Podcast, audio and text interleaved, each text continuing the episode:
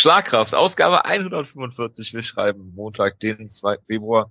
Sind zusammengekommen, leider nur in kleiner Runde, weil der Wutke kurzfristig einen Nick Diaz gepult hat und gedacht hat, äh, zur heutigen Ausgabe muss ich nicht erscheinen, deswegen grüße ich nur zu meiner Linken den Jojo. Hast du mich gerade Jojo genannt? Ja, ich habe dich gerade Jojo genannt. Das ist ja furchtbar hier. Du kannst gleich die Ausgabe alleine zu Ende machen, das ist ja ekelhaft. Äh, ja, servus. Das ist eine hervorragende Ausgabe. Ja, es tut mir sehr leid, aber äh, auch irgendwie nicht. Ähm, wir sprechen heute nur über ein paar Neuigkeiten und über UFC 183. Deswegen wird das hoffentlich eine sehr schnelle Ausgabe, trotzdem inhaltsschwanger.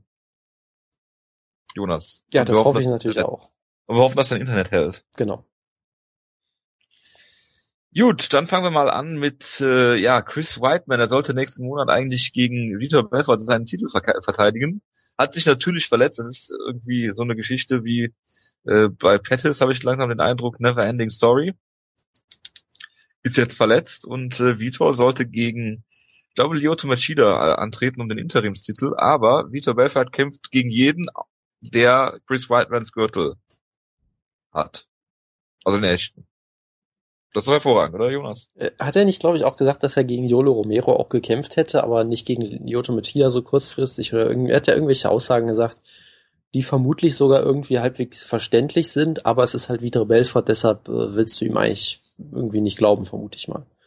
Also ich meine, wenn jetzt jemand sagt, ich habe keinen Bock kurzfristig gegen einen komplett anderen Gegner zu kämpfen, würde ich sagen, gut, das kann ich irgendwie verstehen, weil es steht halt immer noch sein Titelkampf auf dem Spiel, wenn er hier gegen Lyoto verliert oder so, ist er halt wieder ganz am Ende, also von daher er kann ist ich, eh immer ganz am Ende. das ist noch eine andere Sache, aber ich kann es von daher durchaus verstehen, aber es ist halt Vitor Belfort und deshalb muss man sich natürlich eher darüber lustig machen, was er sagt. Was, das ist, glaube ich, so ungefähr die Regel. Will der liebe Gott nicht, dass Vitor Belfort kämpft? Das kann uns leider nur Vitor Belfort ähm, berichten, weil der liebe Gott spricht nur mit ihm direkt, glaube ich. Das ist immer so ein bisschen das Problem bei solchen Aussagen. Und da, äh, der, da sein Sohn Jesus, äh, Vitor Belfort, ja auch regelmäßig sponsort, ist das vielleicht auch ein bisschen, wie sagt man, ist da so ein bisschen, äh, ja, fehlt die Objektivität. Genau. Und ich meine, ja. Jesus hat ja scheinbar auch gewollt, dass sich Chris Weidman mal wieder verletzt. Also irgendeinen tieferen Sinn wird es dahinter schon geben. Ja, genau. Man muss Vitor Belfort vor sich selbst schützen vielleicht. Das äh, bestimmt auch, ja. Gut, Tyron Woodley hat gekämpft gegen Calvin Gastelum. Ich habe es einfach mal in die News-Ecke gepackt. Ähm, Calvin Gastelum hat böse das Gewicht verpasst um 10 Pfund. Beziehungsweise 9 Pfund für die Klugscheißer unter unseren Hörern, ne, mit der 1 Pfund Toleranz. Ähm, und äh, ja, Tyron Woodley will 30 Prozent der Gage von Kevin Gastelum nicht annehmen, Jonas. Warum ist das so? Ja, also erstmal muss man vielleicht sagen, ich glaube, diese 10 Pfund äh, werden auch so ein bisschen auf den Zusammenhang genommen also was ich ja vermute, ähm, er musste ja Jetzt irgendwie ins, er musste ja irgendwie ins Krankenhaus, weil er irgendwie äh, Probleme hatte. Ich habe mir das echt gesagt, sollte er dann so, generell den Kampf überhaupt bestreiten dürfen? Äh, nein, natürlich nicht. Das ist ja noch eine andere Frage. Was ich halt einfach vermuten würde, ist, dass er deswegen neun oder zehn Pfund drüber war, weil er halt wieder angefangen hat, sich zu rehydrieren. Vermutlich äh, wurde er dann an einen Tropf gelegt oder irgendwie sowas in der Art. Äh, das hatten wir mit. Das geht natürlich gar nicht. Nee, aber das hatten wir mit Rumble Johnson ja auch mal, glaube ich, der ja auch mal so ganz extrem das Gewicht verpasst hat es ist selten so, dass du irgendwie cuttest und dann zehn Pfund vorher aufhörst, glaube ich, sondern das Problem ist eher, dass du, dass dir irgendwann von einem Arzt oder sonst wem gesagt wird, Junge, du schaffst es nicht, äh, hör auf damit. Ja. Und dann, wenn du es eh nicht mehr schaffst, dann kannst du halt auch wieder was trinken. Also von daher, ich glaube nicht, dass die 10 Pfund jetzt, dass das so massiv drüber war, wie es sich vielleicht anhört, aber er hat halt, er hat halt das Gewicht nicht geschafft, das weiß man. Er hat da auch früher schon Probleme mit gehabt. Ähm, er hat auf jeden Fall zumindest schon mal äh, es im zweiten Versuch erst geschafft. Ich weiß jetzt gar nicht, ob er schon mal das Gewicht komplett verpasst hat. Bin ich mir jetzt gerade gar nicht sicher, aber. Doch, er hat's verpasst, glaube ich. Ich guck nochmal eben nach. Ich meine nämlich auch, auf jeden Fall hatte er. Deutsche Diet-Geschichte, wo er selbst. Hatte er schon mal Probleme damit. Ja, genau, Catchweight.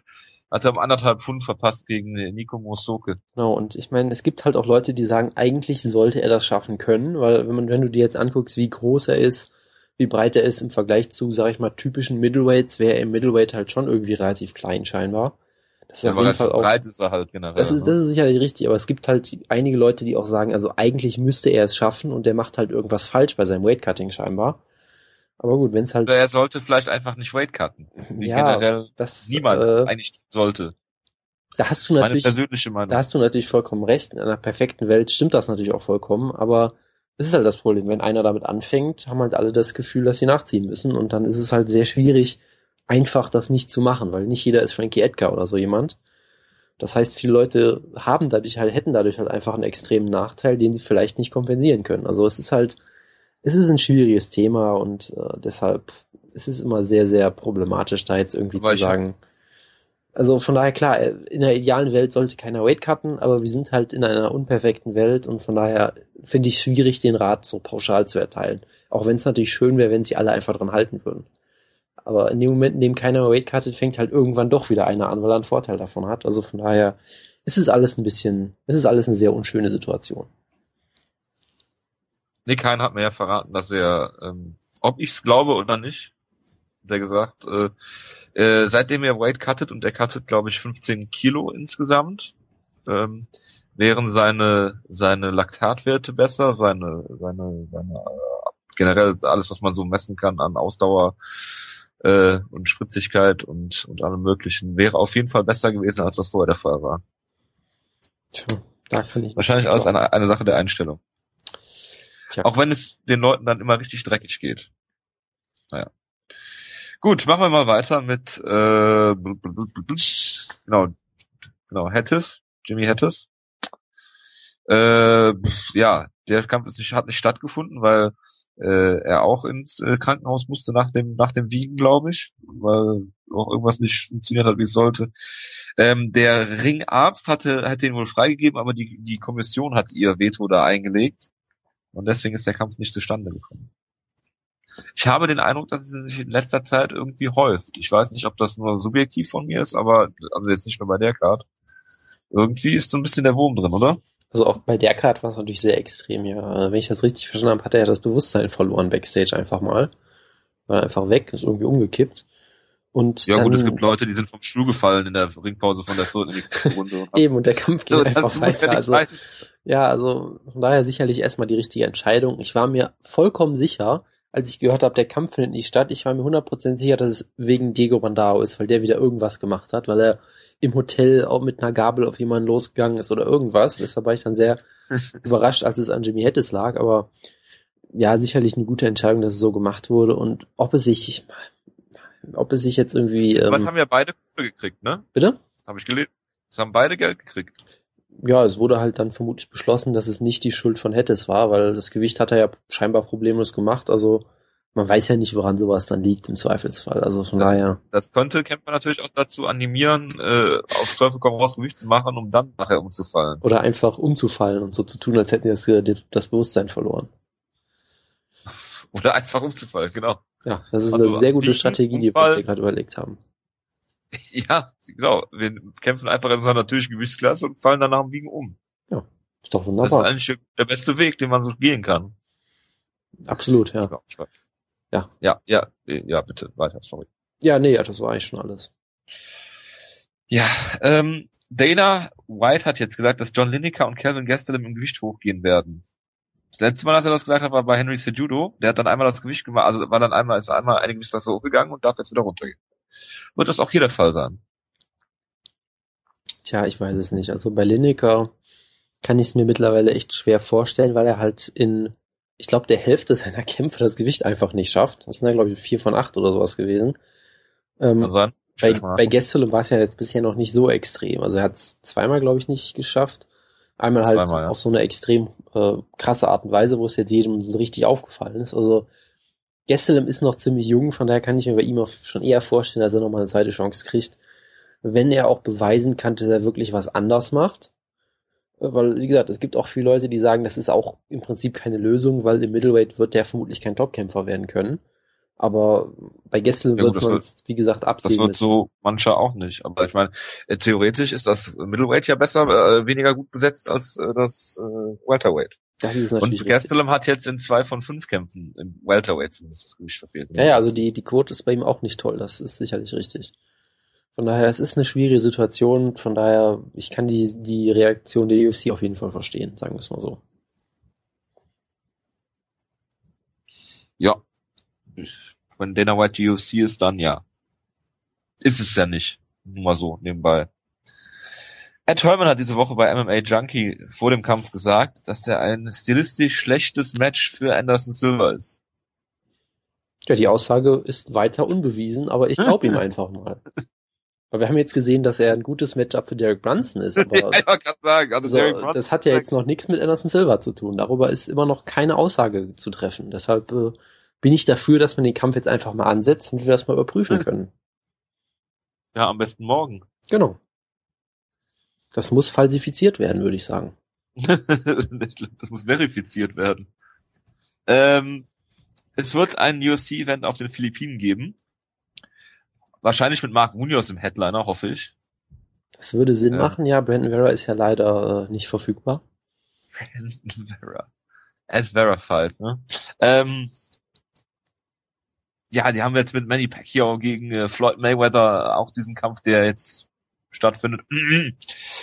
Meinst du, auf den Philippinen ist viel, viel, viel Potenzial für die UFC? Oder viel zu holen?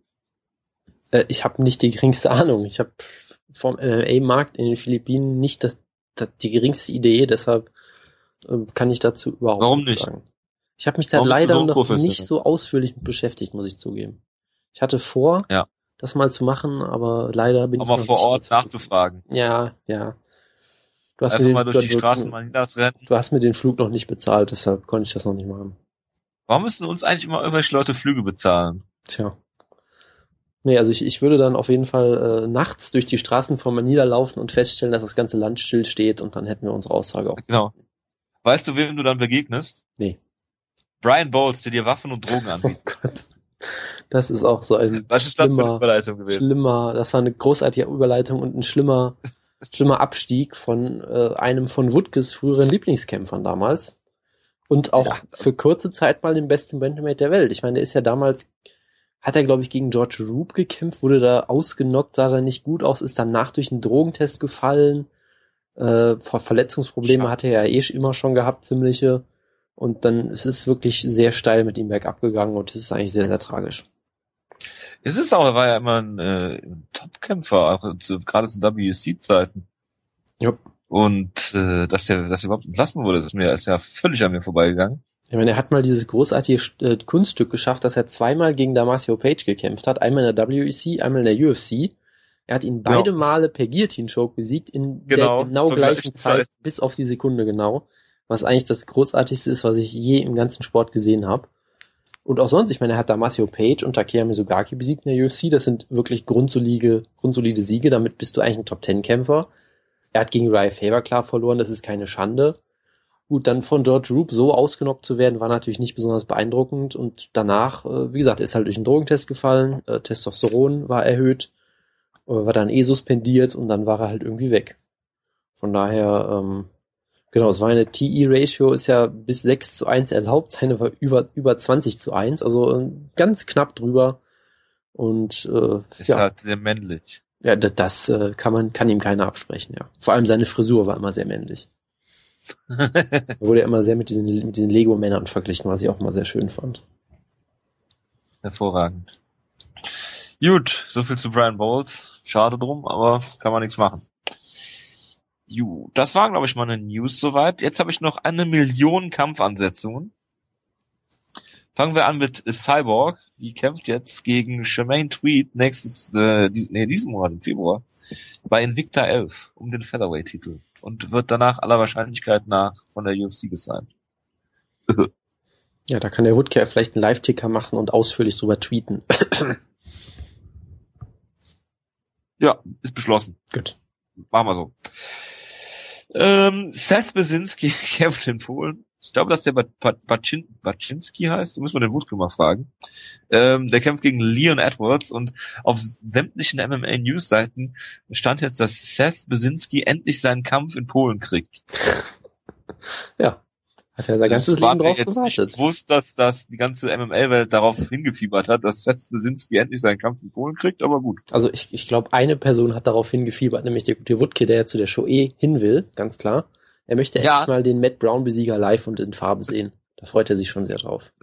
Genau, genau, genau. Und dann interviewen. Genau, wir müssen Ah, da, wir müssen da irgendwie noch einen Kickstarter für ihn einrichten oder irgendwie sowas. Ja, wir müssen da, wir müssen da sammeln. Also äh, ich suche gleich mal parallel Flüge nach Sehr gut. Krak ne? Krakau, ja. Ja. Gut. Ähm, dann haben wir noch äh, Juliana Pena. Er ist zurück und kämpft gegen äh, Milena Dudleva. E ehemaliges Team Schlagkraft. Ach so, ich dachte jetzt Emiliana du, nee, nee, nee. nee äh, stimmt. Stimmt, stimmt, stimmt, stimmt. Aber dann hat sie sich ja ein bisschen verletzt und dann wollte, sollten alle gefeuert werden. Genau. Und das Einzige, was ich von ihrer Gegnerin weiß, ist, dass sie zwischenzeitlich mal geheiratet hat in UFC-Handschuhen. Das ist das Einzige, was ich ehrlich gesagt von ihr weiß. Und sie hatte auch schon mal einen Boah, Kampf, aber da du, weiß was ich mir gerade einfällt? Entschuldigung, bitte, nee. was hast du gesagt? Nee, ich wollte nur sagen, das ist das Einzige, was ich noch von ihr in Erinnerung habe, so spontan. Ähm, dass äh, Michael Buffer, nee, Quatsch, Michael Buffer, Bruce Buffer, Michael Buffer wäre ja auch cool gewesen, auf Michael Bispings Hochzeit, die als äh, ihn und seine Ehefrau äh, als äh, Paar announced hat. Das, das nur mal so äh, freut mich sehr für Michael Bisping. Natürlich. Ähm, war eigentlich ganz lustig trotzdem. Ähm, OSP kämpft gegen Patrick Cummins, äh, Jonas. Was sagst du denn dazu? Das ist ein echter Contender-Kampf im Light Heavyweight, da bin ich extrem gespannt drauf. ja, das kann ich mir vorstellen. Aber ich meine, äh, Patrick Cummins ich mein, hat ja die ganze Zeit ein Rematch gegen Daniel Cormier. Das wäre auch super gewesen, ja. Ja, also ich meine, Patrick Cummins, äh, dieser Kampf gegen Cormier war ja irgendwie so ein bisschen so ein Witz für alle, aber er hat ja bewiesen, er ist ein richtig guter Kämpfer. Hat jetzt, hat er jetzt vier Siege am Stück oder drei? Ich weiß es schon gar nicht mehr genau, aber er hat auf jeden Fall einige Siege gehabt. Ähm, ja, es sind drei Siege am Stück. Ähm, es waren halt alles, ähm, sagen wir mal, sehr ringer-basierte äh, Kämpfe, die nicht unbedingt schön anzusehen waren, aber er ist ziemlich gut. Von daher, und OSP, ich weiß halt nie, was ich von OSP halten soll. Mal sieht er okay aus, mal sieht er relativ nicht so gut aus. Ja. Aber ich meine, gegen Ryan Bader zu verlieren, den Top 5 Light Heavyweight, ist ja auch keine Schande. Und äh, er hat mich sehr traurig gemacht mit seinem Kampf gegen Shogun, aber naja gut, es ist ein solider Kampf in Light Heavyweight halt, da kannst du aktuell ehrlich gesagt nicht mehr erwarten.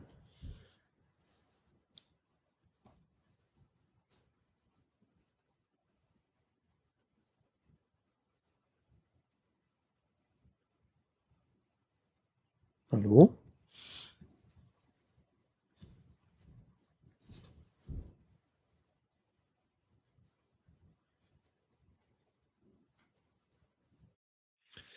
Ja. ja. Das war jetzt diesmal bei, bei deiner Seite das Problem, oder wie? Es kann sogar sein, ja. Das ist ja hervorragend. Na gut, ich war ja, wir waren ja, glaube ich, eh so weit durch mit dem Kampf, oder? Äh, ja. Gut, dann mach einfach weiter, wenn du willst. Ich habe hab nur, ich wollte nur gerade, Moment, ich check mal eben, ob die Aufnahme läuft, scheinbar schon. Oder auch nicht. Ich mache einfach mal eine neue Aufnahme, was hältst du davon? Mach das ruhig mal. So. Ja, ich habe gerade nur kurz äh, gesehen, dass sehr, sehr viele Leute äh, das Video von äh, Farid Bang äh, und Ottman Eisheiter in irgendeiner Uni-Bib liken. Das machen erstaunlich ähnlich viele Leute wie das Video von Christian Lindner im NRW-Landtag. Moment, du hast das wo gesehen? Auf, auf Facebook oder wie? Ja, das haben jetzt einige Leute geliked. Unter deinen Nicht-MMA-Bekanntschaften oder wie? Ja, ja, genau. Und was, was passiert in dem ich Video? Ich kaum MMA-Bekanntschaften. Was passiert Ich weiß es nicht. Ich habe es nur gesehen, dass, äh, was weiß ich denn? Also ich, guck mir doch kein Video an, wie Leute durch Unibibs also laufen. Wir, wir, wir, es gibt jetzt schon zwei Videos, die du, die du dir live noch angucken musst während der Sendung. Ich sehe schon. nee, nee, nee, nee, nee, eins reicht mir. Ach, schade. Gut. Dann machen wir weiter. Ähm, wo haben wir stehen geblieben? OSP gegen Patrick Cummins, ne? Clay Guida, da hätte ich jetzt gerne Woodkes Meinung gehört, kriegt einen Gimme-Kampf gegen äh, Robbie Peralta musste man ja irgendwann mal machen, als man festgestellt hat, dass Clay Guida doch auf dem absteigenden Ast ist, eben noch mal einen Gegner zu geben, dem, den er vielleicht besiegen kann, wenn er gegen Bobby Peralta allerdings nicht gewinnt. Dann sieht es natürlich düster aus für den äh, Schreiner. Ja, das äh, sollte durchaus machbar sein. Ja, Peralta kann natürlich hart zuschlagen, aber ist jetzt sonst nicht gerade als herausragender Kämpfer bekannt. Von daher, das sollte gerade noch so drin sein. Ähm, ja, ganz aktuell. Wir haben äh, die nächste Fox Sports One Show ist äh, am 14. Das ist der Samstag, Karnevalssamstag. Äh, und zwar äh, sollte da eigentlich Brandon Thatch gegen Wonderboy Thompson antreten. Das ist natürlich wieder super für Team Schlagkraft, dass jetzt Wonderboy ausgefallen ist und jetzt Benson Henderson antritt gegen Brandon Patch. Ja. Allerdings im Welterweight, ne? Das ist also interessant zu sehen. Das, das Tolle ist ja, ich hatte irgendwie in der vorletzten Ausgabe oder so schon die Theorie gemacht, dass Benson Henderson jetzt die Charakterzüge von Donald Cerrone übernimmt und kurzfristig in Kämpfe einspringt, weil er das ja gemacht hat gegen, er ist ja gegen, für irgendwen eingesprungen. Und der Kampf war aber erst. Cowboy? Ja, Eddie, Eddie, Eddie Alvarez. Genau, und der Kampf war ja erst in zwei Monaten dann, als er das gemacht hat. Und jetzt ist er wirklich in zwei, äh, mit zwei Ach so, Wochen. nee, das war der Masvidal-Kampf. Genau, und jetzt, jetzt ist er wirklich mal mit zwei Wochen Notice eingesprungen. Also jetzt macht er wirklich so einen Donald Cerrone-Move. Das finde ich natürlich großartig. Und der Kampf ist durchaus interessant. Ich meine, Brandon Thatch ist, ist bisher ziemlich beeindruckend gewesen, hat natürlich jetzt nicht gegen wirkliche Top-Leute bisher gekämpft. Äh, Bendo. Paulo Thiago. Ja, wie gesagt. ähm, und Bendo. Er hat Chidi Njikwani besiegt. Ja, ist ja jetzt gut. Und Bendo hat lange schon drüber nachgedacht, über die, den, den Weg ins Welterweight. Steht im Lightweight ja eh jetzt so ein bisschen auf dem Abstellgleis, möchte ich nicht sagen, aber er steht jetzt schon sehr im Nichts. Von daher bin ich mal sehr drauf gespannt, wie der Kampf läuft und freue mich auf jeden Fall drauf. Äh, ja, es, äh, Brandon Thatch ist ja Karateka. Da freue ich mich schon auf sämtliche Lyoto Machida Vergleiche wieder. Benson im Lightweight, äh, im Welterweight, äh, ja, ich bin gespannt. Also von von den äh, von dem was er kann, ist er ist auf jeden Fall ein Test für Brandon Thatch. Da bin ich, äh, wenn, wenn er den besteht, da bin ich schon äh, zuversichtlich für Team Schlagkraft. Was ich in der Middleweight Division nicht so bin, aber da kommen wir gleich noch zu. Äh, Jose Aldo gegen Conor McGregor wurde jetzt von Conor McGregor und der ist ja praktisch Dana White eigentlich unter den Kämpfern. Also die UFC an sich im, für Juli bestätigt in Vegas. Ja, das, das, das wurde jetzt auch offiziell schon bestätigt, ne? Ach so, oh. Ja, ja, das, das wurde, das wurde schon offiziell bestätigt. Ich dachte, es ist offiziell, wenn äh, Conor McGregor das bestätigt. Dann hätte er auch gegen Diego Sanchez gekämpft in Mexiko. Das ist ja auch nicht passiert. Deshalb. Ja, aber das ist bestimmt an anderen Dingen gescheitert, die nicht in der Hand von Conor McGregor lagen. Das kann natürlich sein, ja. Gut, ähm, dann habe ich noch eine Kampfankündigung äh, für äh, die deutschen Fans, alle beide, die uns zuhören. Äh, Peter Sobotta kämpft und äh, kämpft gegen Sergio Moraes. Der ist äh, BJJ Champion, glaube ich. Also ist, ist dieser äh, Kämpfer, der äh, unglaubliche BJJ Vorschusslorbeeren hat und dauernd per Submission verliert. Äh, ähm, er hat null Niederlagen per Submission. Ach so, nee, dann verwechsel ich. ich weiß nicht, über wen du gerade redest. Und er hat natürlich, David. er hat natürlich in seinem letzten Kampf, der ist im August 2013 gewesen, hat er Neil Magny besiegt. Und Neil Magny hat seitdem, glaube ich, 17 Kämpfe gewonnen, so ungefähr. Ja gut, aber er hat auch gegen Cesar Muchanch äh, verloren. Das kann ja schon mal passieren. Und gegen Brad Cooper. Also ich meine mich auf jeden Fall zu erinnern, dass äh, er in diesem letzten Kampf, ich weiß nicht, ob ich den Kampf gegen Neil Magny oder gegen Henry Forge gesehen habe, weil er auch beide per Submission gewonnen hat, aber ich glaube, den Kampf gegen Neil Magny habe ich sogar gesehen. Weil ich meine mich an einen Triangle Choke zu erinnern und ich meine, dass er da sehr, sehr gut aussah am Boden. Deshalb wird das auf jeden Fall äh, durchaus eine Herausforderung für Peter Sobotta, der ja auch aus einer, gegen äh, Sobotta kommt ja, kommt ja auch aus einer, ich weiß gar nicht mehr, was er genau hatte, irgendwelche, irgendeine Verletzung auf jeden Fall, eine ziemlich schwere. Das ist richtig, ja. Deshalb bin ich mal gespannt, wie er hier aussieht. Ich meine, gegen Pavel Pavlak hat er mich absolut äh, überrascht. Auch mit seinem Striking durchaus sah er eigentlich ziemlich gut aus. Und jetzt bin ich mal gespannt, wie er sich in Polen schlägt. Das ist doch ein Taekwondo-Hintergrund. Das ist sicherlich richtig, aber bisher das ist er. hat natürlich nicht gereicht für Amir Dollar, aber. Er ist bisher ja trotzdem meistens als Grappler komplett in Erscheinung getreten. Ich meine, selbst. Er hat jetzt auch einen Dean Lister Black Belt hat er jetzt auch bekommen. Ich meine, selbst, also, selbst Pavlak hat, Pavlak hat er ja auch zu Boden genommen, glaube ich, aber er hat ja durchaus im Stand auch ein bisschen was gemacht da. Ja. Ja, also äh, ja, ich glaube auch, er der, der sieht sich eher als Grappler, aber das kann natürlich hier ordentlich nach hinten losgehen. Also es ist auf jeden Fall interessanter, interessante Ansetzung. Jupp. Dann haben wir deinen Lieblingskämpfer, Jonas Godofredo Pepi. Jawohl, ich schreibe ihn jetzt schon mal auf die Endliste. Ich weiß noch nicht für was, aber ich schreibe ihn schon mal auf. Gegen Andre Touchy Feely. Okay, dann schreibe ich ihn als Knockout-Opfer des Jahres auf, glaube ich. ja, wahrscheinlich. Nee, das ist, das ist ein sehr unterhaltsamer Kampf. Andre Feely. Oh Gott, das kannst du doch nicht ernst machen. Andre Feely macht sehr viel Spaß, ist ein Team Alpha-Mail-Kämpfer. Alpha-Mail, logisch, klar. Hatte mal einen ziemlich guten Kampf mit Max Holloway und das wird ein lustiger Kampf und ich glaube, da wird es einen Finish geben. Das wird ein, das wird ein schöner Kampf. Shayna Baszler hat jetzt einen Kampf gegen Amanda Nunes. Shayna Baszler ist auch nicht äh, das, was man eigentlich von ihr erwarten konnte, oder? Sie ist halt eine Veteranin, die, äh, sag ich mal, auch schon was, vorher so ein bisschen, bisschen Gatekeeperin war und nie gegen die Top-Kämpferin gewonnen hat und jetzt in der UFC sah sie halt bisher wirklich nicht besonders gut aus, aber ja, ist jetzt auch kein großer Schock. Ich meine, sie ist halt auch schon eine Veteranin, schon ewig dabei. Da ist das schon zu erwarten, dass die äh, jüngeren Kämpferinnen sie irgendwann überflügeln in der Division. Von daher hat mich jetzt nicht groß schockiert. Es waren mir jetzt viel zu viele Femininer in deinen Ausführungen. Deswegen machen wir weiter mit einem echten Männerkampf. Gott. Jared Rochehold gegen Josh Copeland. ja, das äh, sind auch zwei sehr gute Kämpferinnen. Da bin ich auch sehr gespannt drauf. ja, ich bin, ich äh, freue mich. Ich würde den Sieger gerne gegen Dave Huckeber äh, sehen. Und zwar zuerst machen die hier so ein Timber Sports Event. Du möchtest also, dass der Sieger gefeuert wird, oder wie? nein, nein, ja, so ungefähr. Verstehe. Ja, win or lose. Also, äh, egal. Hauptsache gegen Dave Huckeber. Ist der noch bei World Series of Fighting? Ich habe nicht die geringste Ahnung. Schade. Das war's, glaube ich. Oder hast du noch was? Ich habe nichts mehr. Danke mich für die Aufmerksamkeit. Wir schenken uns UFC 183. Nein. Ähm, ja, diesmal machen wir es nicht chronologisch. Fangen, ja doch schon, aber so in, in gewohnter Reihenfolge. Nicht von, von Anfang nach Ende, sondern von Ende nach Anfang. Ähm, Anderson Silver gegen Nick Diaz. Jonas. War das das, was du erwartet hast? Es gibt einige Stimmen, die sagen, Anderson Silva sah schlechter aus als vorher. Er sah auf jeden Fall anders aus. Was unbedingt schlechter war, weiß ich nicht. Er hat viel gekickt.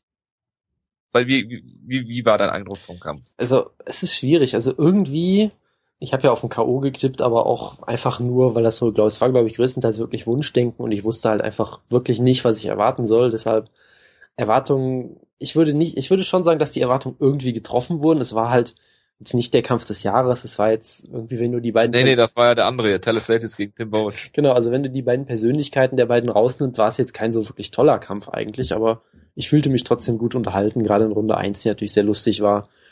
Von daher würde ich schon sagen, die Erwartungen wurden irgendwie schon erfüllt. Ich meine, Nick Diaz hat einfach alles weggesteckt, als wäre es nix, hat äh, dumm rumgepost und ist nach vorne gelaufen.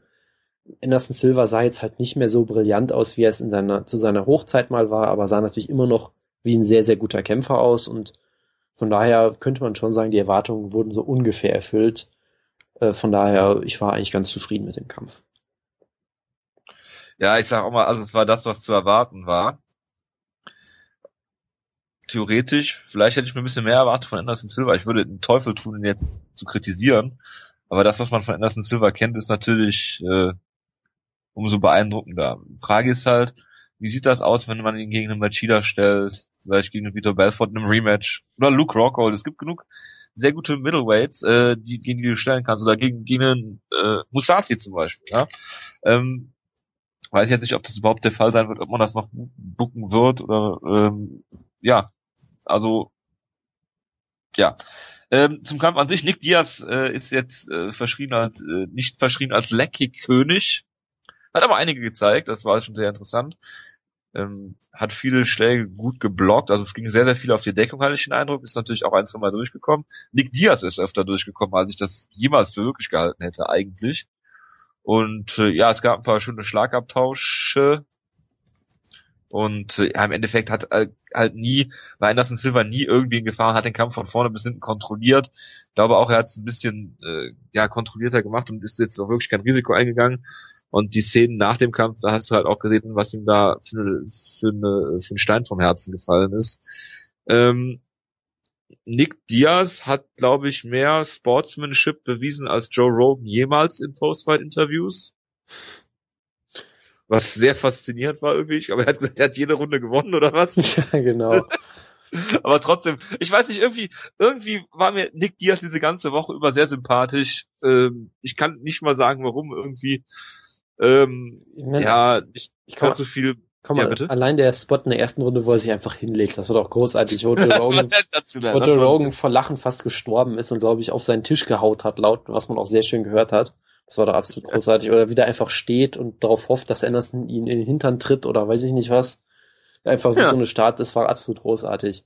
Und natürlich, was natürlich auch ein großes Highlight war, er hat innerhalb von 30 Sekunden angefangen, ihn wieder aufs Wüste, aufs Wüste zu beleidigen natürlich Und dann nach ja. dem Kampf äh, tröstet ihn sofort, nein, Anderson, fang nicht an zu weinen, es ist alles wunderbar und ist dann sofort wieder so ein total netter Typ. Das ist äh, immer sehr interessant zu sehen, wie seine Persönlichkeit sich so komplett ändert auf einmal nach dem Kampf. Das ist, es ist schon unfassbar lustig irgendwie alles. ja, es, also er hat mich gut unterhalten, das muss ich, muss ich sagen. Das auf jeden Fall, ja. Ja, und, äh, ob du Diaz jetzt eine Runde gibst oder nicht, äh, ist im Prinzip auch egal. Äh, ja, jetzt ist die Frage, machen die beiden überhaupt noch weiter? Ich weiß es nicht. Also von Diaz hat man ja so, von Diaz hat man ja irgendwie so gar keine Antwort drauf gekriegt.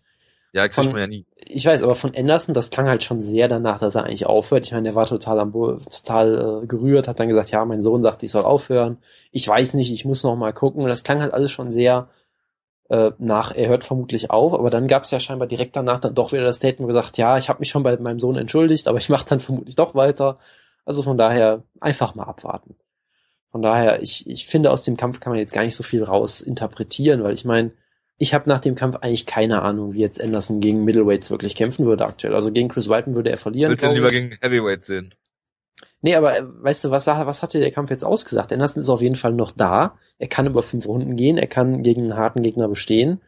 Er hat sich nicht irgendwie mental brechen lassen. Ich meine, er hat immer noch äh, mit dem Bein auch gekickt, sehr häufig problemlos. Mhm. Ähm, er hat sich auch von Nick Diaz jetzt nicht irgendwie einlullen lassen. Das hat Nick Diaz ja eigentlich sehr gut gemacht. Er hat ja im Prinzip das gemacht, was Anderson Silva auch gerne macht, weil Anderson Silva möchte ja eigentlich, dass du auf ihn zukommst und er kontern kannst. Und Nick Diaz hat ja versucht, genau dieses Spiel gegen Anderson Silva selbst auszuspielen, indem er halt gesagt hat, komm du doch mal her, komm mal du her, ähm, wie bei den Simpsons immer so schön gesagt, und äh, wollte halt, dass Anderson Silva sich von seinem Taunting irgendwie aus, aus der, äh, ja, dass er dadurch irgendwie wütend wird und ihn dann übermütig angreift oder sowas in der Art. Und Anderson Silva hat das halt sehr, sehr cool gemacht, hat sich da überhaupt nicht drauf eingelassen. Also mental war er da, körperlich war er auch da. Er war sicherlich nicht mehr so gut, wie er mal früher war, weil ich meine, er ist halt fast 40, von daher ist das jetzt nicht groß überraschend. Älter und, als Big Knock. Genau. Und äh, also was man halt, was ich, was ich halt sehr, sehr schockierend fand, war eigentlich, dass Nick Diaz im Clinch der bessere Kämpfer war. Das hat mich wirklich relativ deutlich schockiert, weil da hat Anderson Silva wirklich kaum was geschafft, wurde das immer wieder von, von Nick Diaz hart getroffen durchaus.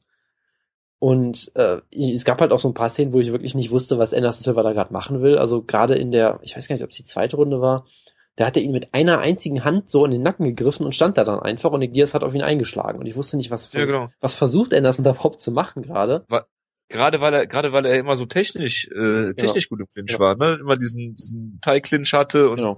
dann halt auch nicht mehr weggekommen ist. Also, ich mein, frag mal, frag mal Rich Franklin. Was, was man natürlich sagen muss, äh, den Clinch hat er auch lange nicht mehr so benutzt wie in den beiden Kämpfen gegen Franklin. Das hat er länger schon nicht mehr gemacht und es gab schon häufiger Leute, die dann die Theorie hatten, dass er körperlich vielleicht nicht mehr ganz so kräftig ist und dass er jetzt seinen Stil deswegen schon umgestellt hat und jetzt, sag ich mal, mehr auf so flashige Kicks und sowas gesetzt hat, um das schon äh, zu kompensieren. Das kann sicherlich sein. Ja, das sind aber auch Hater, ne? Das würde ich jetzt so nicht sagen. Ich, also du kannst, finde ich, schon sehen, dass Anderson Silver seinen Stil umgestellt hat und jetzt. Ja, aber das dann, das dann auf solche Sachen zurückzuführen, finde ich immer ein bisschen bei jemandem, der 16 Kämpfe in Folge in der UFC gewonnen hat, immer so ein bisschen, ja, naja. Naja, also ich meine, wenn du mit Mitte 30 deinen Stil umstellst, könnte man durchaus die Vermutung haben, dass du für irgendwas kompensieren musst vielleicht. Und er hat es ja sehr erfolgreich gemacht. Ich meine, es ja, oder du könntest halt vermuten, dass du dich einfach stetig weiterentwickelst. Das um, kann äh, natürlich auch sein, klar, aber es ist halt schon interessant. Brent ich mein, Vera zum Beispiel, der ja einen, einen äh, Greco-Roman-Hintergrund hat, nicht zum Boden genommen zu werden. Ja, wie auch immer. Ähm, Brandon Vera, was? Egal. Ähm, ja. ich, ich bin gerade sehr verwirrt, aber ich überlege halt, ob ich Anderson Ja, Brandon Vera, ich meine Brandon Vera, das ich ist schon richtig. Ich habe gerade jetzt überlegt, habe ich, hab ich Anderson Silver gegen Brandon Vera verpasst? Gab es den Kampf? Ich war gerade sehr irritiert. Gab nicht, nein, nein, um Gottes ähm, Nicht, auch nicht in deinen kühnsten Träumen. Okay, gut. Das wären eher Albträume, aber naja, gut ich fand's halt interessant. Also was du halt sagen kannst, Nick Diaz hat einen guten Clinch durchaus. Der hat auch DSP im Clinch damals besiegt. Das vergisst man ja auch ganz gerne.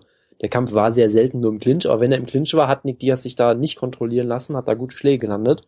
Hat das auch hier geschafft. Also von daher, ich bin sicher, da kommen viele Faktoren zusammen, weil Anderson Silva hat natürlich einen unfassbar technischen Clinch, aber der basiert sicherlich auch zum gewissen Teil auf einfach Kraft, dass er einfach einen Kraftvorteil hat und weiß ich nicht was und vielleicht fehlt da halt, fehlt da halt ein paar Prozent. Ich weiß es wie gesagt nicht, aber ähm, ich fand schon, dass Diaz, äh, ach Quatsch, dass Diaz, ich fand schon, dass Silver gut aussah, aber er sah halt nicht mehr wie Josh so Nier aus. er sah schon ein bisschen besser aus als Josh Neer, aber er sah halt nicht mehr wie dieser absolute Gott aus, der absolute Weltenzerstörer, der vielleicht mal war. Aber das ist ja auch, sag ich mal, nicht schockierend, weil es würde mich halt auch nicht wundern, wenn er im nächsten Kampf besser aussehen würde. Ja, das ist richtig. Weil er halt hier vielleicht wirklich erstmal nach der langen Pause mal testen musste, was kann ich überhaupt noch. Also von daher, es würde mich nicht schockieren, wenn er beim nächsten Mal deutlich besser aussieht. Es würde mich auch nicht schockieren, wenn er dann doch auf einmal äh, beim nächsten Mal halt dann 40 Jahre alt ist und dann auf einmal doch wieder schlechter aussieht. Also ich finde, aus dem Kampf kannst du irgendwie relativ wenig Lektionen lernen oder sowas. Es war halt ein unterhaltsamer Kampf und viel mehr kann man da, glaube ich, echt nicht draus äh, schließen. Gegen wen würdest du denn Anderson Silva jetzt gerne sehen wollen?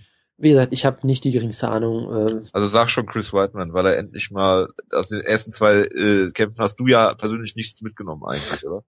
äh, ich habe daraus mitgenommen, dass ich nicht nochmal den dritten Kampf sehen möchte eigentlich. Nee, also ich habe, wie gesagt, ich habe nicht die geringste Ahnung. Ich weiß nicht, was Anderson Silvas Pläne sind, was er mit seinem mit seiner Es geht ja nur um deinen möchte. Ganz ehrlich, Michael Bisping, ich habe echt keine Ahnung. Ich, Boah, Alter! das ist halt so ein Kampf, den sie, den sie immer schon bucken wollten. Das würde irgendwie Sinn machen, wenn er Stevie Dolloway besiegt. Die kämpfen dann, glaube ich, nebeneinander. Ansonsten, Hurt ist doch ist nicht schlecht. wie gesagt, ich möchte ihn aktuell, glaube ich, nicht gegen Whiteman sehen. Ich weiß auch nicht, ob ich, ob ich unbedingt, ja, Luke Rockhold, ich weiß es echt nicht. Das sind mir alles aktuell echt so, echt so große Brocken irgendwie. Aber gegen wen kämpft Luke Rockhold jetzt? Gegen Machida sollte er eigentlich kämpfen, ne? Ja, die Ja. sollen gegeneinander kämpfen. Gegard Musashi vielleicht, ich weiß es halt, ich kann es halt, wie gesagt, ja. überhaupt nicht einstellen. Costa Filippo, genau. Das ist es. Brett Tavares, nee, ich, ich weiß es wirklich nicht. Es ist echt schwierig für mich einzuschätzen. Extra für Wutke. Weil ich meine, wenn Brett Tavares den Kampf gewinnt, dann ist er nicht nur Nummer 8, da ist er äh, Nummer 3 oft in der Welt oder irgendwie sowas. Das würde ich sehr, natürlich sehr gerne sehen. Wer, wer würde das nicht gerne sehen? ja, absolut. Gut, machen wir mal weiter mit dem äh, Co-Main Event. Tyron Woodley gegen äh, ja, Mr. Overweight Calvin Gastelum. Und ich war ein bisschen, ja, nee, nicht froh. Nee, froh ist das falsche Wort. Ähm, ich habe dann, ich, nachdem Calvin Gastelum das Gewicht verpasst hat, war ich dann so ein bisschen, äh, hab, hab, ich habe äh, mit die ganze Woche mit mir irgendwie zu kämpfen gehabt, als ich gegen Calvin Gastelum getippt habe, ähm, weil ich ihn ja eigentlich doch mag als Kämpfer. Und äh, dass er dann Gewicht verpasst hat, hat es mir dann noch mal ein bisschen einfacher gemacht, dann auf Tyron Woodley zu tippen. Mm, Ja, im Endeffekt hat Woodley den Kampf gewonnen. Es gibt eine Card, ähm, die 29, 28 für Gastelum hat, 30, 27 für, für Woodley kann ich jetzt nicht nachvollziehen, weil die dritte Runde auf jeden Fall bei Gastelum war, meiner Meinung nach. Kann es Gastelum natürlich die erste geben, aber im Zweifel bin ich da eher für denjenigen, der das Gewicht gemacht hat. Deshalb, also Woodley hat mich jetzt nicht überzeugt, Gastelum auch nicht. Also der Kampf war eigentlich, ist für mich eigentlich hinter den Erwartungen so ein bisschen zurückgeblieben. Ja, so ein bisschen ist noch sehr höflich gesagt. Der Kampf war absolut furchtbar. Also, Ja, aber du bist ja auch das negative Element jetzt. ja, also äh, bitte, die erste Runde war die klarste 10-10-Runde, die ich je gesehen habe, weil einfach Ah. keiner, weil einfach keiner von beiden irgendwas gemacht dass hat. obwohl du letzte Woche einen Kampf 30-30 gegeben hast. Ja, aber das war noch offensichtlicher. Weil da war ich wenigstens live in der Halle und es war drei Uhr nachts oder so. Das ist noch mal ein bisschen was anderes. Ähm, da hat wirklich niemand irgendwas gemacht. Dann Runde zwei hat Woodley ihn sehr, sehr schön äh, mit der, mit seiner Rechten erwischt ein paar Mal. Du hast halt aber auch gesehen, Woodley hat unfassbare Power und Geschwindigkeit in der Hand, aber er hat halt im Stand fast nur diese Rechte. Und das ist dann halt wirklich schwierig, da wirklich Kombinationen zu landen, wenn du halt nur eine Hand hast im Prinzip. Ähm, von daher sah, er, sah in der Runde sah er gut aus und in der dritten Runde hat Woodley wieder nichts gemacht. Da sah es wirklich aus, als wollte er absichtlich den Kampf stallen irgendwie. So, also wenn er das geschafft hätte, hätte er bestimmt irgendwie einen Chinlock angesetzt für vier Minuten. So sah er wirklich aus. Camel Clutch. Hat sich einfach teilweise einfach an den Käfig gestellt und gewartet. Also so fast schon so extrem wie Nick Diaz in der ersten Runde im Main Event. Ähm, Gastelum hat dann noch mal ordentlich Druck gemacht, weil er halt auch wusste, sonst verliere ich den Kampf. Äh, dadurch war die dritte Runde auch noch mal ganz okay, aber insgesamt war der Kampf halt nicht wirklich gut. Äh, durch, die, durch diese ganze Weightcut-Geschichte hatte ich sowieso den Eindruck, dass Gastelum im Käfig nichts verloren hat. Dadurch wurde der Kampf halt auch nicht besser, von daher, ich hatte einfach keinen Bock mehr auf den Kampf irgendwann und dann ist es mir relativ egal gewesen, ehrlich gesagt. Und ja, ich meine, ihr Ja. habt ihr habt beim Preview ja auch schon gesagt, wenn Tyron Woodley gewinnt, dann sieht er immer wie ein Weltenzerstörer aus oder Weltenbesieger oder wie auch immer ich solche Leute immer nenne.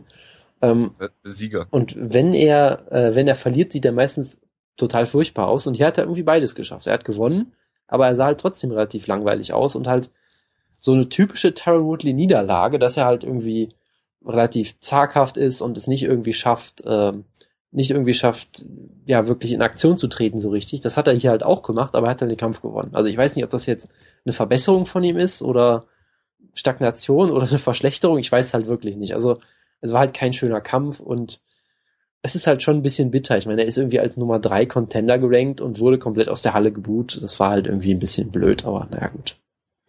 Tja, ist auch selber schuld. Das äh, sicherlich richtig, ja. Gut, nächster Kampf. Elia Quinter gegen Joe Lawson. Ich mag ja Joe Lawson, ne? Ja. Gut, du bist nur da. Ich dachte kurz, du wärst weg. Ja, ich wusste nicht, was ich darauf jetzt erwidern soll. Ja, weiß ich nicht. Magst du auch Joe Lawson? Äh, klar, warum nicht? Er hat die erste Runde ja relativ, was heißt relativ klar, er hat die erste Runde für mich gewonnen. Äh, auf jeden Fall. Hat ja. ihn, er hat ihn mehrfach knapp an, also wirklich in, ja, Bredouille ist vielleicht noch äh, ein Understatement.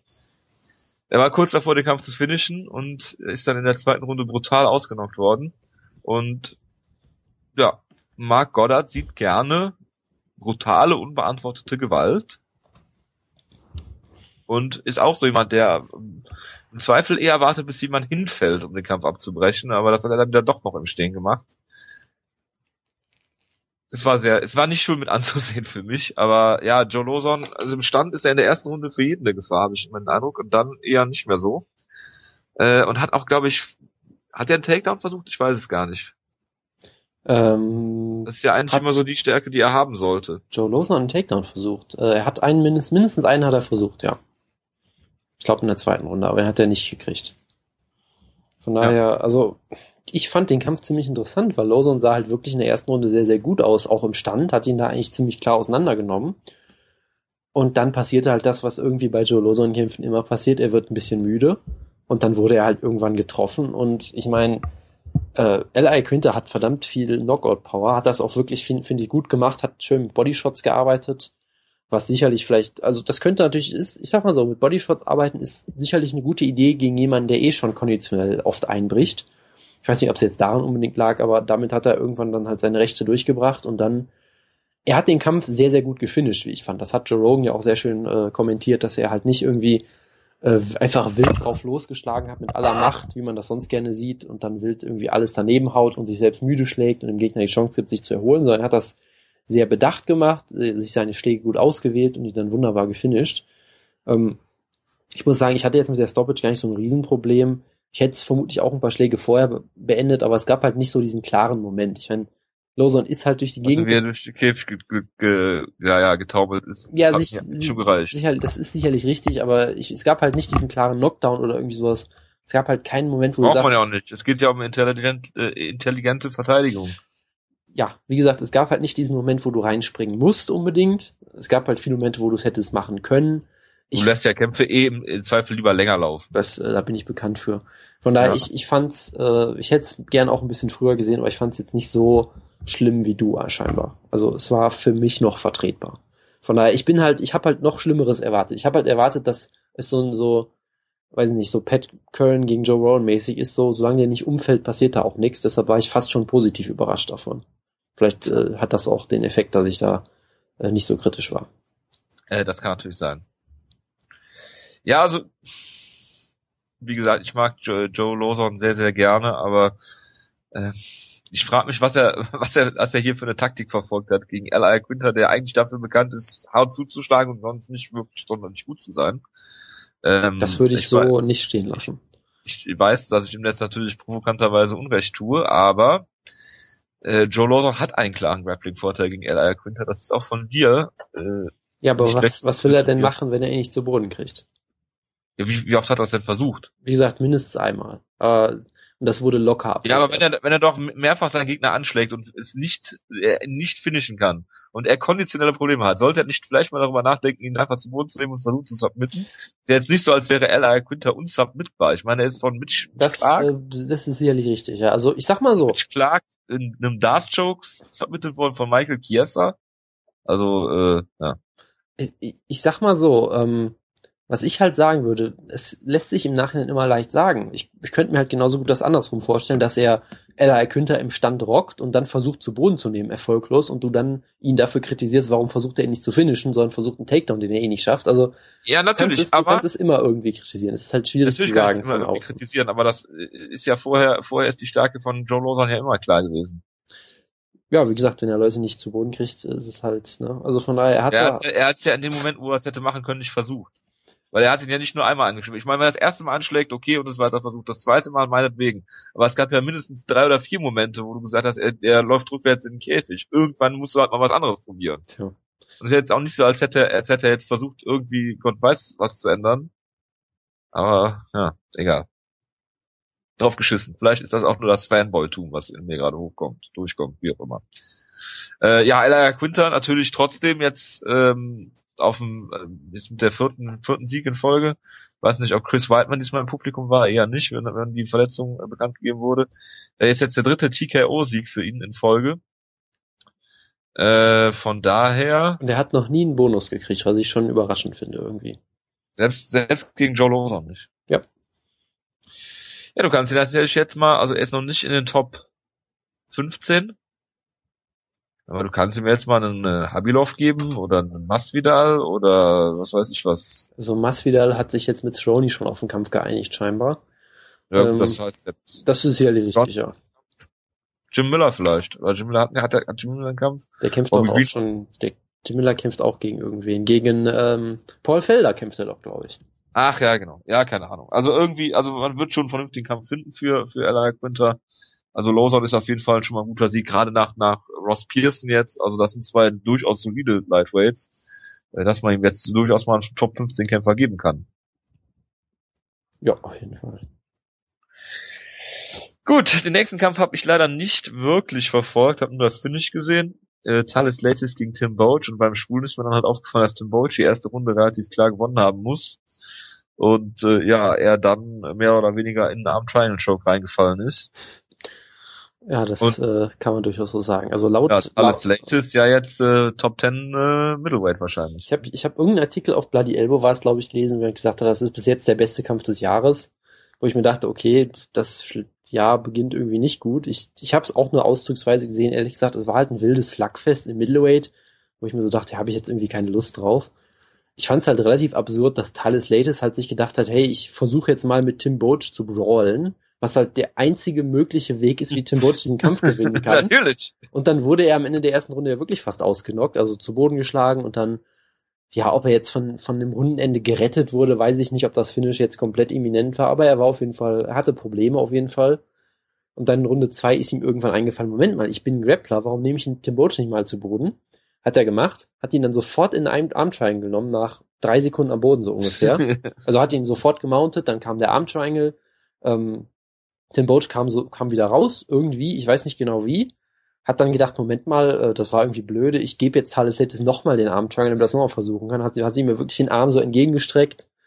Also es sah wirklich, also wie gesagt, ich bin natürlich kein Grappling-Experte, aber es sah schon, es sah schon sehr einfach aus, wie Tim Boach äh, ihm diesen, dieses Submission da äh, herangereicht hat. Und dann hat, ich meine, Thales Lates lässt sich sowas natürlich nicht zweimal sagen, dann hat er ihn auch submitted und Tim Boat ist natürlich zu hart im Nehmen und zu tappen, muss dann noch bewusstlos werden. Und äh, natürlich. Ja, es war ein, es war ein unterhaltsamer Kampf, es war ein wildes Slugfest und dann hat Thales Lates halt gezeigt, dass er am Boden halt immer noch ziemlich, ziemlich gut ist. Ähm, ich meine, Tim Boat, klar, wenn er verliert, dann meistens per Submission, das ist sicherlich seine große Schwäche, aber so einfach muss ihn trotzdem, das ist trotzdem schon mal eine Leistung, ihn so einfach zu besiegen. Von daher Thales Lates ist jetzt Top 10 Middleweight vermutlich. Das heißt, das Rematch gegen Anderson Silva muss eigentlich jede Sekunde stattfinden. Ich freue mich schon riesig ja. drauf. Und ja, also ich meine, Wutke hat das ja schon gesagt, ihr wollt über den Kampf nicht reden, aber wir müssen darüber reden, Thales Lates hat eine richtig ordentliche Siegesserie, gerade im Middleweight. Das äh, ja, sollte Brett man. Das sollte man nicht unterschätzen. Brett Tavares äh, ist, da, ist da ein Scheiß gegen. Also das Tavares. ist echt, echt beeindruckend, was Thales Latis da geleistet hat. Ja, wie auch immer. Ich ignoriere das jetzt einfach. Tavaresk. Ja. Sag es. Nein. Gut. Äh, ja, ich habe mich gerade gefragt, warum Thales Latis eigentlich nicht ein Team Schlagkraft ist, wo er zwei Team Schlagkraftkämpfer besiegt hat. Er hat siegt auf Title Shot. Hat er aber nicht bekommen, ne? Es war der, er hat nicht verpasst. Äh, du verwechselst ihn, glaube glaub ich, gerade mit Travis Luther. Ach ja, stimmt, das ist Travis Luther gewesen. Ach, scheiße. Schade. Ich habe nach, ich hab nach jeder Möglichkeit gesucht. Schade. Ähm, machen wir weiter mit. Ja, also die Siegesserie ist natürlich nicht zu verachten und ich würde ihm jetzt. Pff, gib dem noch Michael Bisping. Oder Tim Kennedy.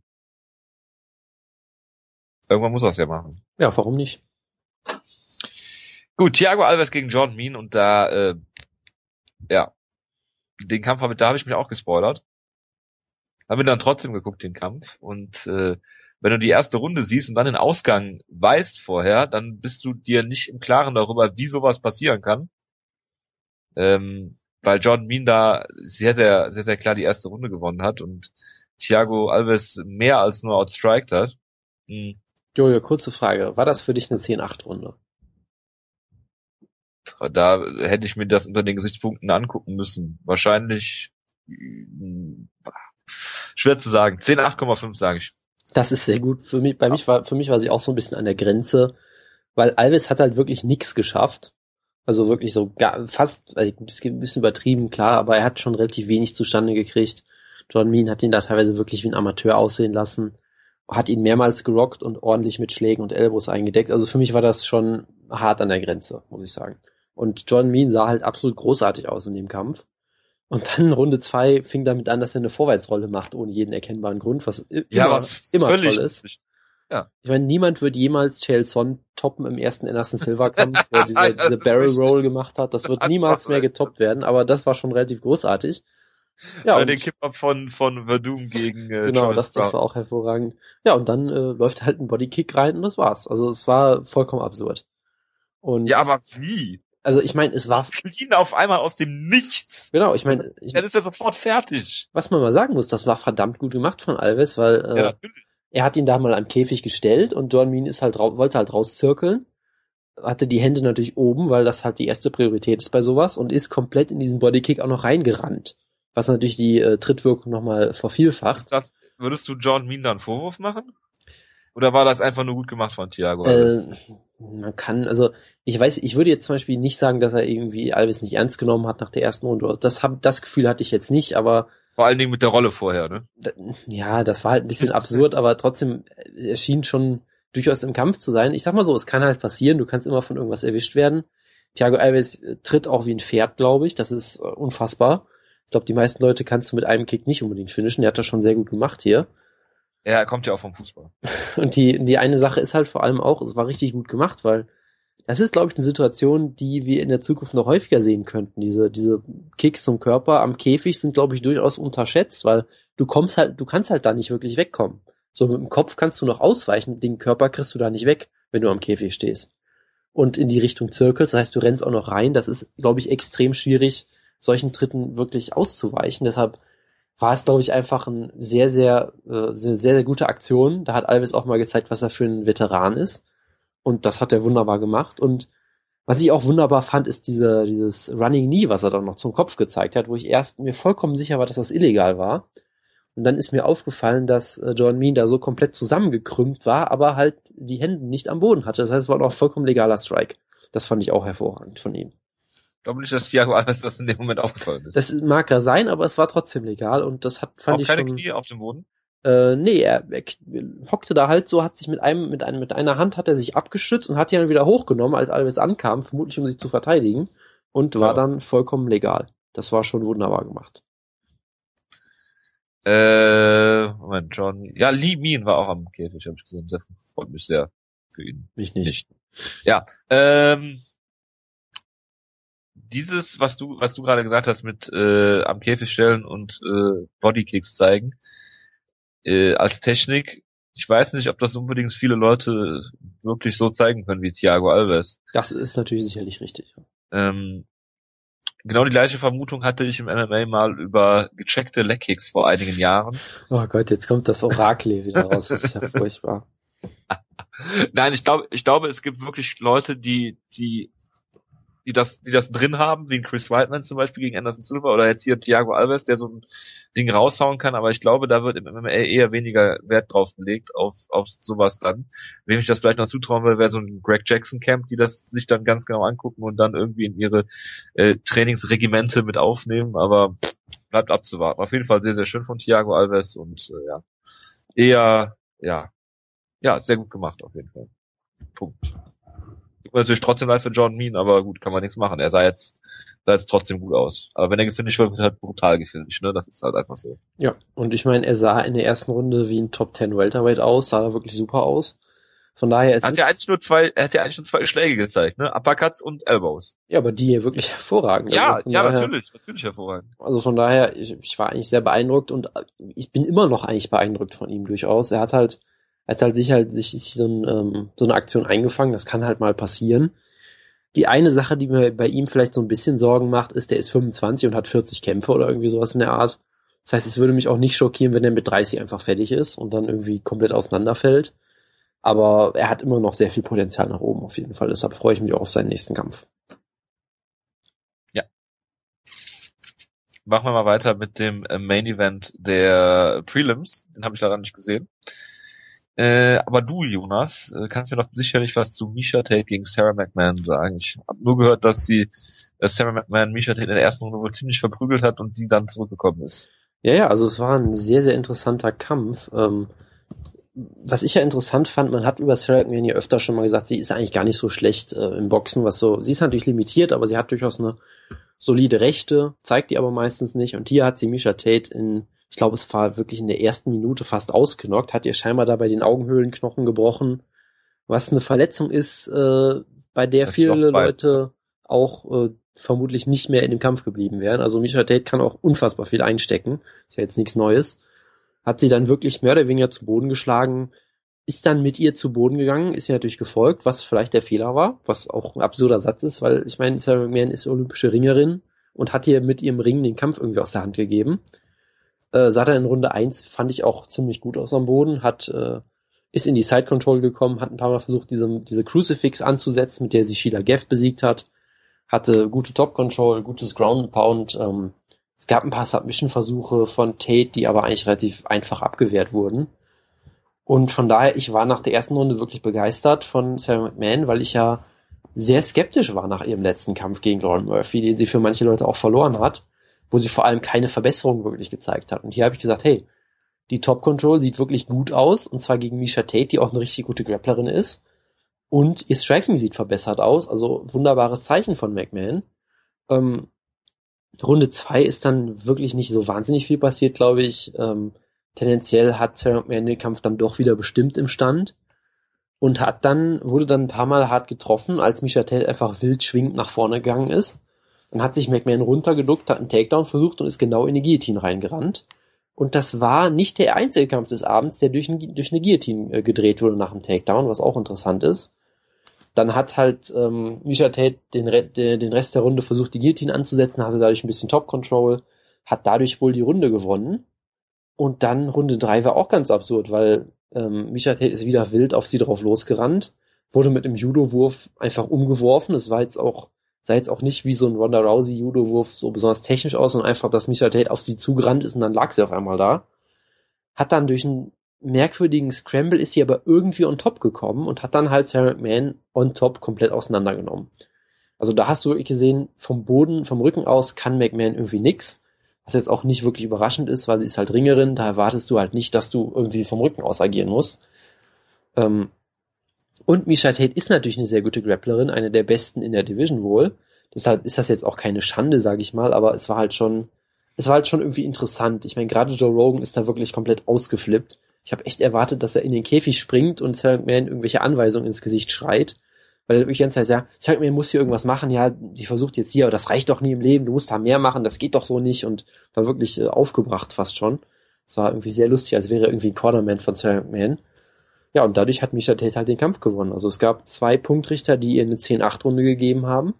Kann ich durchaus nachvollziehen, weil sie war halt viereinhalb Minuten on top. Und Sarah McMahon hat, glaube ich, keine einzige Aktion gezeigt in der ganzen Runde, bis auf diesen Judo-Wurf. Ähm, von daher, Die erste Runde hat ein Punktrichter, äh, die zweite Runde hat einen Punktrichter sogar an Sarah McMahon gegeben und hatte dann Draw, was auch interessant ist. Ähm, von daher interessanter Kampf. Äh, für McMahon natürlich blöde, weil sie hier wieder verloren hat, obwohl sie in der ersten Runde wirklich gut aussah und wirklich so aussah, als hätte sie Verbesserungen gemacht.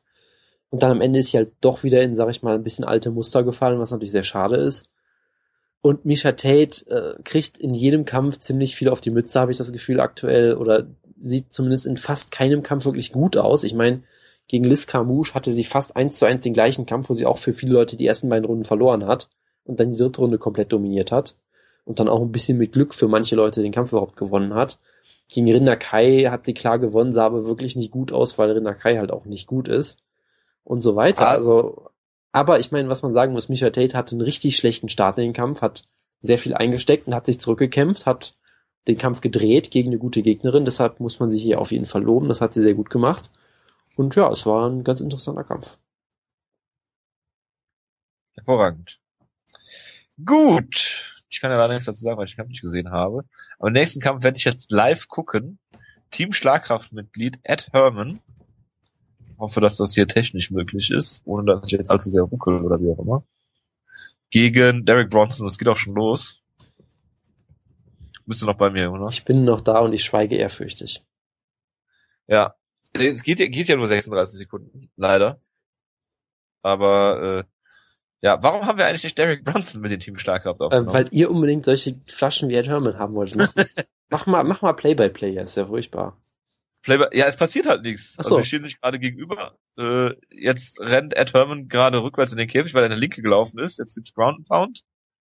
Und aufs Ohr und der Kampf ist vorbei. Also es ist nicht viel passiert und ja, Derek Brunson, ja, hat halt Schlagkraft, ne? Ja, ja, auf jeden Fall. Jolo Romero schon gesehen und äh, Ed Herman hat für 36 Sekunden rückwärts in den Käfig laufen 47.000 Dollar kassiert und hat ja schon mal irgendwie, er hat ja einen sehr guten Vertrag daraus herrühren, dass er schon lange dabei ist.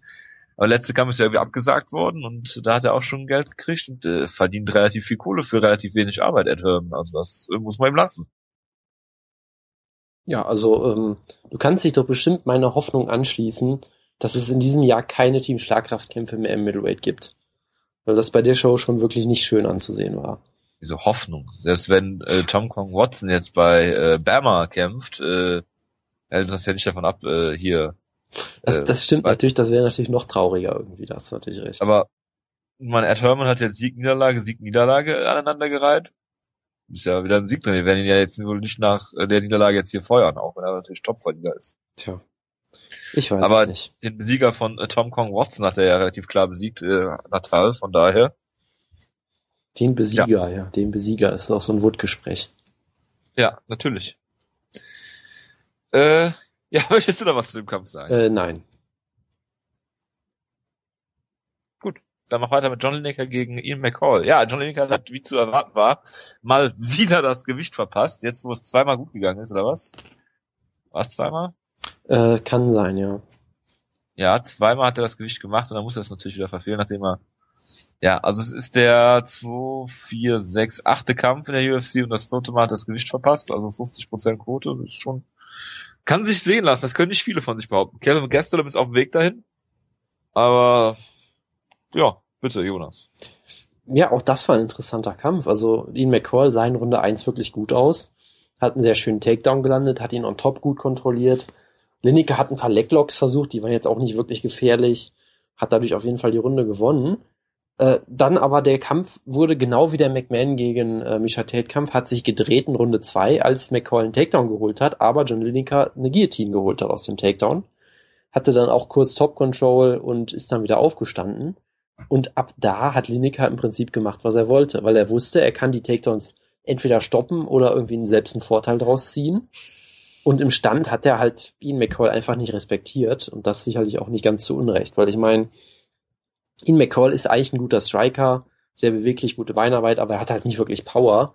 Und Lineker hatte einfach so einen unfassbaren Power-Vorteil, dass er einfach durch alles, was McCall gemacht hat, einfach durchrennen konnte. Und was halt McCall auch als große Schwäche hat, er lässt sich gerne auf Brawls durchaus ein. Also wenn du ihn McCall einmal gut triffst, dann will er sofort äh, einen Gegenschlag landen. Das hast du auch zum Beispiel gegen Benavides sehr gut gesehen, wo Benavides ihn einmal gut getroffen hat und dann hat, äh, fängt E. McCall immer sofort an zu grinsen und sagt, ja komm, lass uns einen Brawl machen und da gewinnt er halt nie in solchen Situationen.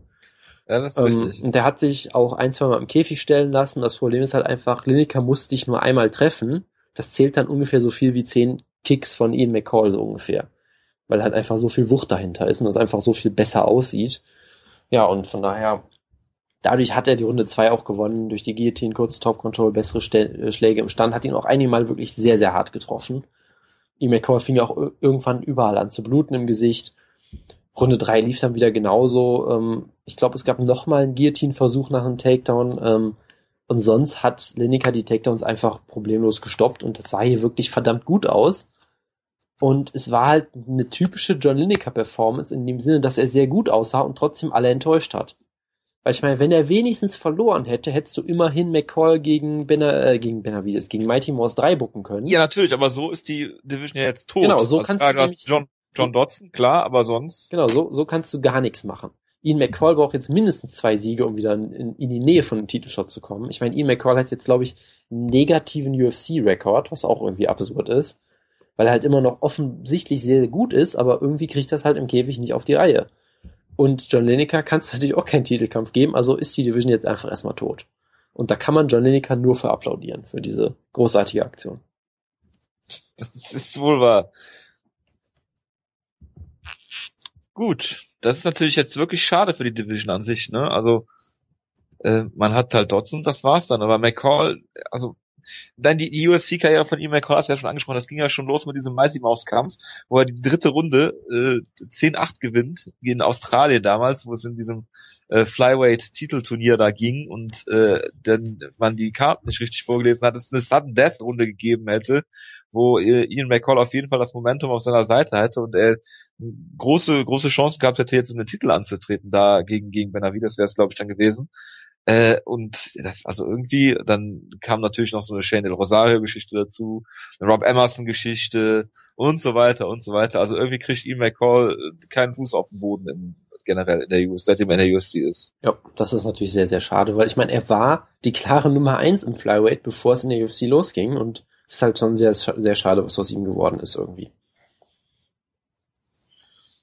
Ja, so ist das, so ist das Leben. Aber äh, du hast bestimmt auch Rafael Natal gegen Tom Watson gesehen, Äh, ganz sicher nicht, nein. Der Kampf, ich habe so eine Minute reingeguckt, er war relativ furchtbar.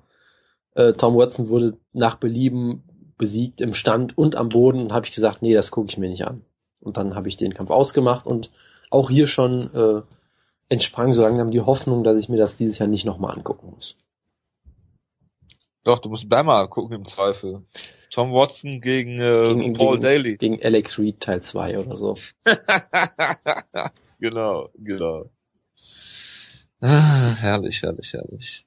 Das war's schon, Jonas. Weißt Ja. du das? Also ich will jetzt nicht über die Fox, äh, über die Fight Pass Prelims reden, eigentlich nicht. Also Äh. wenn Thiago, Thiago Santos Big Monster wäre, dann ja, aber so. Nee, so muss man da nicht drüber reden. Es gab halt einen relativ schnellen Knockout von Thiago Santos, aber da muss man auch wirklich nicht drüber reden. Du hast den Kampf tatsächlich gesehen. Äh, ich habe die Fight Pass Prelims angefangen, weil ich dachte, dass jetzt Rigo Bandao und Jimmy Hedges kämpfen und dann habe ich gesehen, dass da ein anderer Kampf lief. Schade. Und der ging halt nur eine Minute oder irgendwie sowas, habe ich den noch schnell geguckt.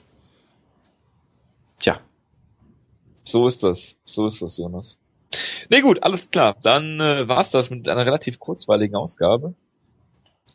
Wünsche dem Wutke von dieser Stelle, auch wenn er es natürlich nicht hören wird, außer wenn ich jetzt sage, dass Matt Brown, weiß ich nicht, Matt Brown hat. Weil ich Matt Brown sage, schreibt bitte irgendwas in den Thread zu Matt Brown, damit der Wutke die Ausgabe hört. gut. Ich glaube, wir nennen die Ausgabe Matt Brown. Nein, das tun wir ganz sicher nicht. Schade, Jonas. Aber du bist aber für keinen Spaß zu haben, wirklich. Gut, ich wünsche euch einen guten Start in die Woche. Wir hören uns nächste Woche wieder, dann in vollständiger Bes- Besetzung. Wir müssen äh, Henderson gegen Thatch previewen. Wir dürfen das tun und Manoff gegen Schlemenko. Das wird auch ein Spaß. Äh, Bis dahin, macht's gut, äh, kommt gut durch die Woche und wir hören uns dann wieder. Bis dahin, macht's gut. Ciao, ciao.